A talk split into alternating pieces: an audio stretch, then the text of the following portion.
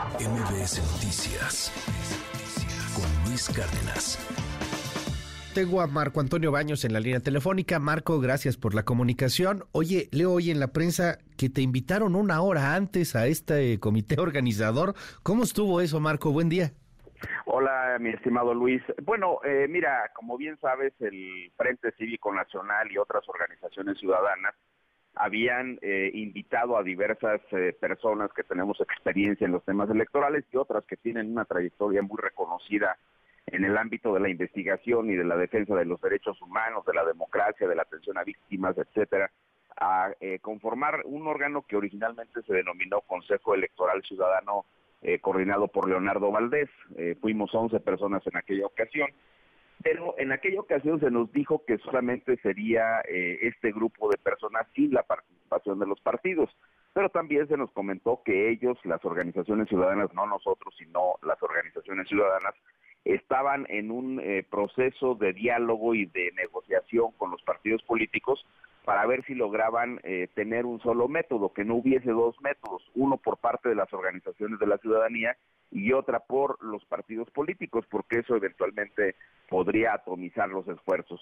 Y que si eh, se concretaba ese acuerdo, pues entonces se procedería a revisar la naturaleza del órgano. Al final, lo que nos dijeron ellos fue que se había establecido eh, un acuerdo, eh, pero que el órgano organizador, la comisión organizadora, estaría integrada por siete expertos en materia electoral y por eh, seis representantes de los partidos, como ya lo informaste, son dos del PRD, dos del PAN y dos del, dos del PRI, siete expertos electorales y eh, seis de los partidos políticos. Ninguno de los siete este, expertos eh, que estamos incluidos dentro de este grupo tenemos militancia partidaria, eso lo reitero claramente. Ahora, efectivamente los, los acercamientos fueron diferentes, obviamente pues procedimos primero a, disolver el primer grupo. Tú conoces ya bien el desenlace de cómo se dio esta cuestión. Sí, me decías, en, me decías eh, este grupo en esa ocasión, que, hicieron en esa ocasión, es que esa ocasión fue hace unos días, ¿no? O sea, lo crearon y lo disolvieron. Ajá. Sí, sí, sí, esto tenía este, tres semanas, eh, ya. Eh, ya habíamos este, realizado algunas actividades, etcétera, pero el viernes, digamos hace ocho días aproximadamente, se empezó con eh, ya eh, la información de que iban avanzando con los partidos políticos, lo cual se concretó el fin de semana, etcétera. Y en mi caso concreto, pues no había tenido oportunidad de platicar con, con, ellos, no había este, eh, conversado y por eso dije, bueno, pues al final de cuentas pude conversar con ellos unos, pues, más o menos un par de horas antes del evento de presentación de ayer. Me explicaron, sí pedí este, que me dijeran si tendríamos garantías para poder conducir eh, adecuadamente, buscando la, la mejor forma de establecer piso parejo, este, condiciones de equidad, transparencia, etcétera. Bueno, pues eh, digamos que la manifestación de buena fe, de voluntad de los dirigentes partidarios, pues se expresó y por eso es que aceptamos. No nada más fue mi caso, sino prácticamente los siete tuvimos esta información ayer este, y eh, al final decidimos sí participar. Entonces, pues está este ejercicio eh, Luis, que como bien sabes, pues tendrá este, varias etapas. Hay cosas que sí quiero decir ocurren dentro de la comisión organizadora y otras que tienen que ver con la vida de los partidos y de las propias organizaciones ciudadanas. Okay. ¿Quiénes van a participar de las organizaciones ciudadanas? Pues lo veremos en breve, tan luego se abra el registro. Eso será entre, entre el día 4 y el día 9, este, y luego ya veremos eh, cómo quedan al final y obviamente las, las aspiraciones de las personas que quieren participar y que tienen militancia este, dentro de los partidos, pues eso ya lo van a, a definir ellos internamente, pero tendrán que venir con la comisión de organización. Déjame, déjame preguntarte algo, Marco. Eh, lo hablábamos aquí en cabina, de hecho, hace unos días. En, en, la, en la 4T, eh, pues están en una plena precampaña. O sea, tú no los decías, están eh, pues haciendo eventos, salen, este, tienen sus giras, platican. Ebrard quiere debates, pero pues no, no lo quieren los otros.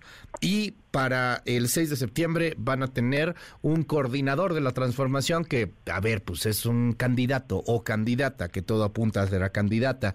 De este lado en la oposición no están haciendo lo mismo y en dado caso eso es violentar la ley o interpretarla de otra manera.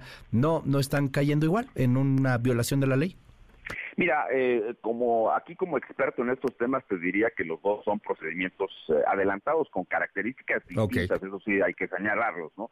Son este, procedimientos en el caso concreto de Morena que lo hemos analizado contigo, donde hay incluso una etapa de campaña que va a durar un máximo de 70 días, donde ya vimos en mítines, hay una serie de situaciones que se están presentando y que tú eh, das cuenta este, cotidianamente en tu muy importante noticiero. Del otro lado se está este, también organizando un, un esquema en el cual digamos, de manera inédita se da la participación de la ciudadanía, se busca una fórmula legal para poder registrar el ejercicio, no como estos actos este, autoorganizativos intrapartidarios que dijo el INE respecto de Morena, sino como una situación eh, eh, legal que tiene que ver con la formación de un frente que eh, entiendo será solicitado ante el Instituto Nacional Electoral, que se registre ante el INE en el transcurso de la semana. Supongo que los dirigentes nacionales de los partidos este, se han referido y obviamente se referirán a él en el en el transcurso de estos eh, de estos días. Pero, el 4 eh, el 4 de septiembre pues tienen un candidato, ¿no? Bueno, un coordinador, defensor o Superman del frente, o sea, da igual. Sí, eh, al final de cuentas el propósito tiene que ver con la identificación de una persona que con los eufemismos que se están manejando para no actualizar las famosas este, infracciones. Y luego con el problema, pues ahí sí este, lo, lo sigo sosteniendo, pues yo creo que el, el acuerdo que emitió el, el INE este, antier, que es un acuerdo de, eh, pues le hace así, de semáforo verde, aquí no está pasando, pasando nada y usted sígale, ¿no? Que me parece a mí es un error en el arbitraje del INE, pero bueno, pues eso ya lo, la historia lo dirá. O una cosa, a ver, digo, para poder entender, es un todos coludos o todos rabones, porque eh, al, a la 4T no le van a hacer nada, y te lo pregunto como experto electoral, porque fuiste eh, funcionario electoral durante muchos, muchos años, eh, Marco, consejero del INE, consejero del IFE en su momento, y, y pues en estos momentos es un semáforo verde, o sea, es, se vale, éntrenle, si lo están haciendo en la 4T, lo pueden hacer también ustedes pues es que al final de cuentas tú no puedes desde la interpretación de la autoridad electoral decirle a Morena que sí, que haga lo que quiera y a la oposición que no y no nada más a la oposición, sino a las candidaturas independientes y demás.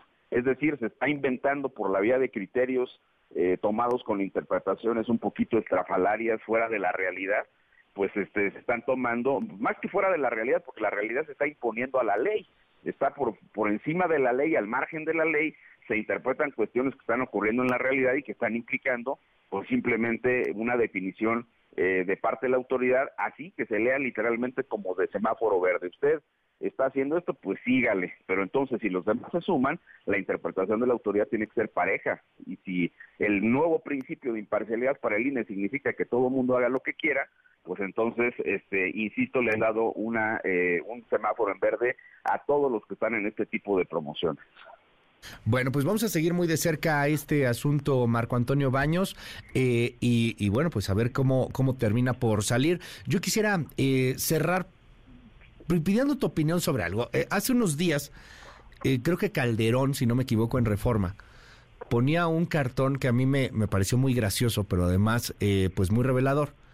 Hay una novia vestida de blanco, guapísima la novia, y la novia representa a la sociedad civil. Y al lado hay un enano asqueroso, babeante, pervertido, que ya se está saboreando a la novia y le pone partidos políticos. Está muy bueno el cartón, lo, lo publicaba Reforma hace unos días.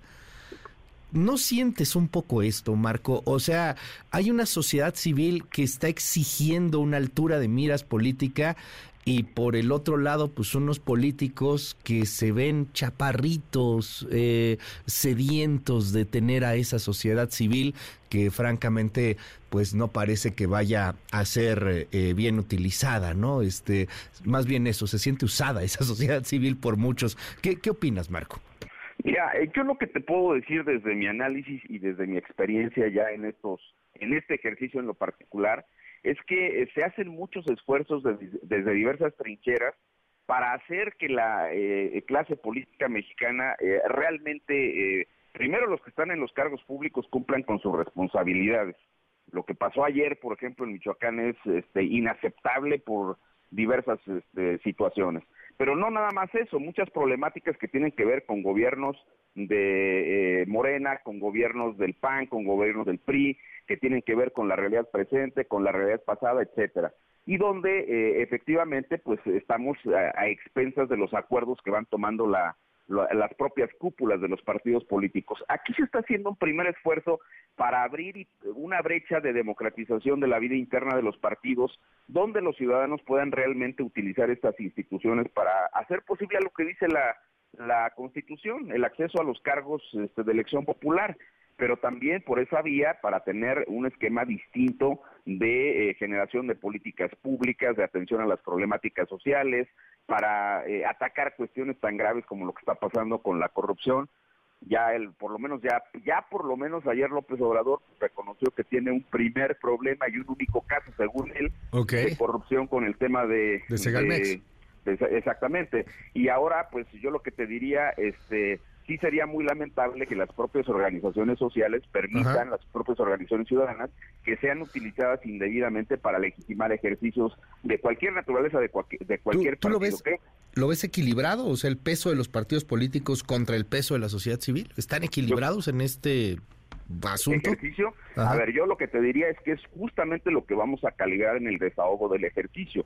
Vamos a ver si el resultado final nos indica que ese ejercicio fue equilibrado, porque bueno, pues eh, con esa agudeza en el análisis que tú tienes, Luis, pues sí le pones exactamente el punto eh, al tema. Si si, el si al final del ejercicio se hace una evaluación correcta de este punto, pues sabremos hasta dónde pesaron realmente las organizaciones de la sociedad y evidentemente en el desenlace que serán las elecciones del 2024. Vamos a seguir muy de cerca este asunto. Marco Antonio Baños, muchísimas gracias por estos minutos y suerte. Éxito. Muchas gracias. Luis, te, saludo con afecto y por supuesto a todo el auditorio. MBS Noticias con Luis Cárdenas.